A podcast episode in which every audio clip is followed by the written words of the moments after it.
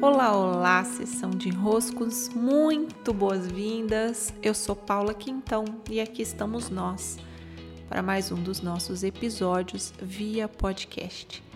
E é tempo de inscrições abertas para minha mentoria de sustentação e eu preparei para esses próximos dias um especial. Na verdade, já tenho tratado sobre o tema da sustentação aqui nos últimos episódios, cuidei de nuances mas quero hoje oficializar esses próximos episódios, acredito que três episódios, especificamente para falar do sustentar e responder as questões que vocês trouxeram lá pela minha caixinha de desenroscos, que eu acabei convocando para que trouxessem perguntas sobre o tema. E eu recebi essa questão aqui, Vou começar com ela. Abre aspas. Sustentar emoções ao invés de controlar emoções. Faz sentido? E vamos lá, né? Vamos esmiuçar o que se passa aqui. Primeiro, vamos diferenciar sustentação de controle. Como que é a postura do controle? O controle é rígido, ele cria ao nosso redor, ele precisa criar ao nosso redor uma rigidez para que tudo saia exatamente como se quer. Esse é o movimento do controle. Então, ele segura, ele ordena, ele comanda, ele está olhando ao redor sem nenhum relaxamento. Tem uma tensão no ar. Ao redor do controle há necessariamente uma tensão. Por quê?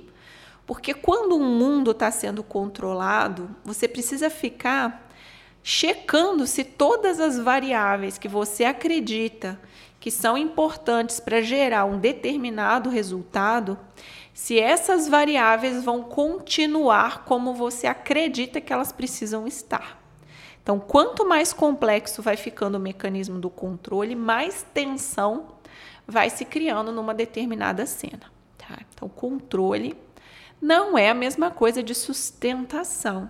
A sustentação ela tem mais a ver com estar num eixo. E graças a estar nesse eixo, o ritmo e o movimento são preservados. A sustentação não quer dizer passar por um caminho que está ali em linha reta, mas de continuar o movimento mantendo a vida daquilo que se importa sustentar. Olha a diferença.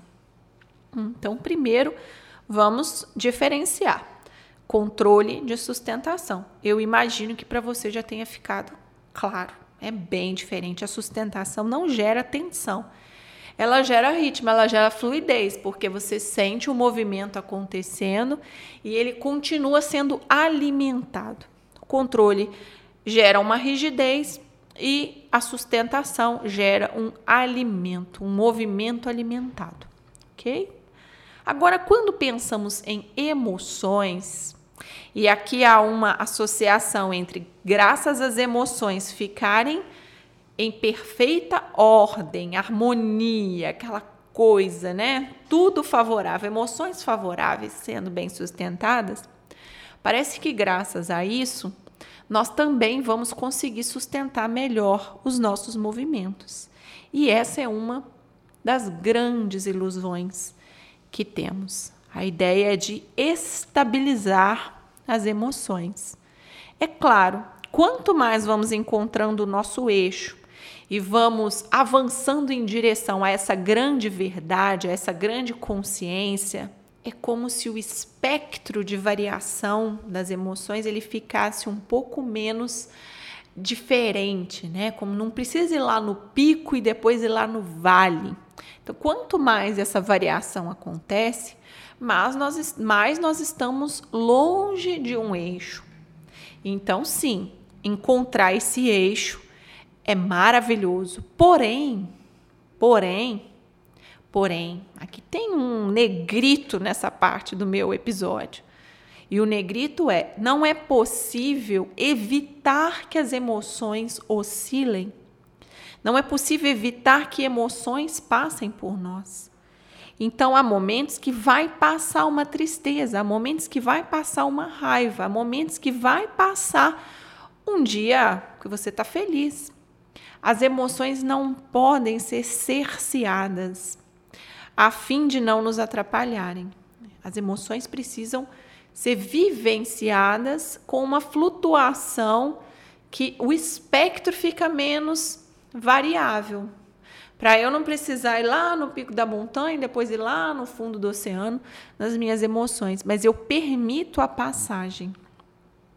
E mesmo permitindo a passagem, eu sigo o movimento que precisa ser feito. Então, a sustentação ela precisa acontecer para além das emoções que passam por nós. Porque, é claro, vou dar um exemplo. Eu tenho aqui os podcasts. Se não me engano, esse aqui é o episódio 392. São 392 vezes que eu me sentei aqui para gravar episódios. Então é uma tarefa que eu preciso sustentar, porque me importa sustentar. Me importa estar aqui compartilhando através dos podcasts. Mas quantas emoções diferentes já não passaram por mim em dias em que eu estive aqui, frente a frente, com meu microfone, gravando no meu computador, editando meus vídeos, editando meus áudios. Quantas emoções já não passaram por mim durante a execução desse movimento, a sustentação desse movimento. Se eu dependesse que as minhas emoções ficassem estáveis para então eu seguir o movimento, dar sustentação ao movimento, eu não conseguiria. Porque aí se torna uma desculpa. A emoção que passa por mim se torna uma desculpa para eu não sustentar. Sim, então explorem por aí essa percepção e amanhã encontro vocês em mais um episódio aqui do especial. Beijos e até!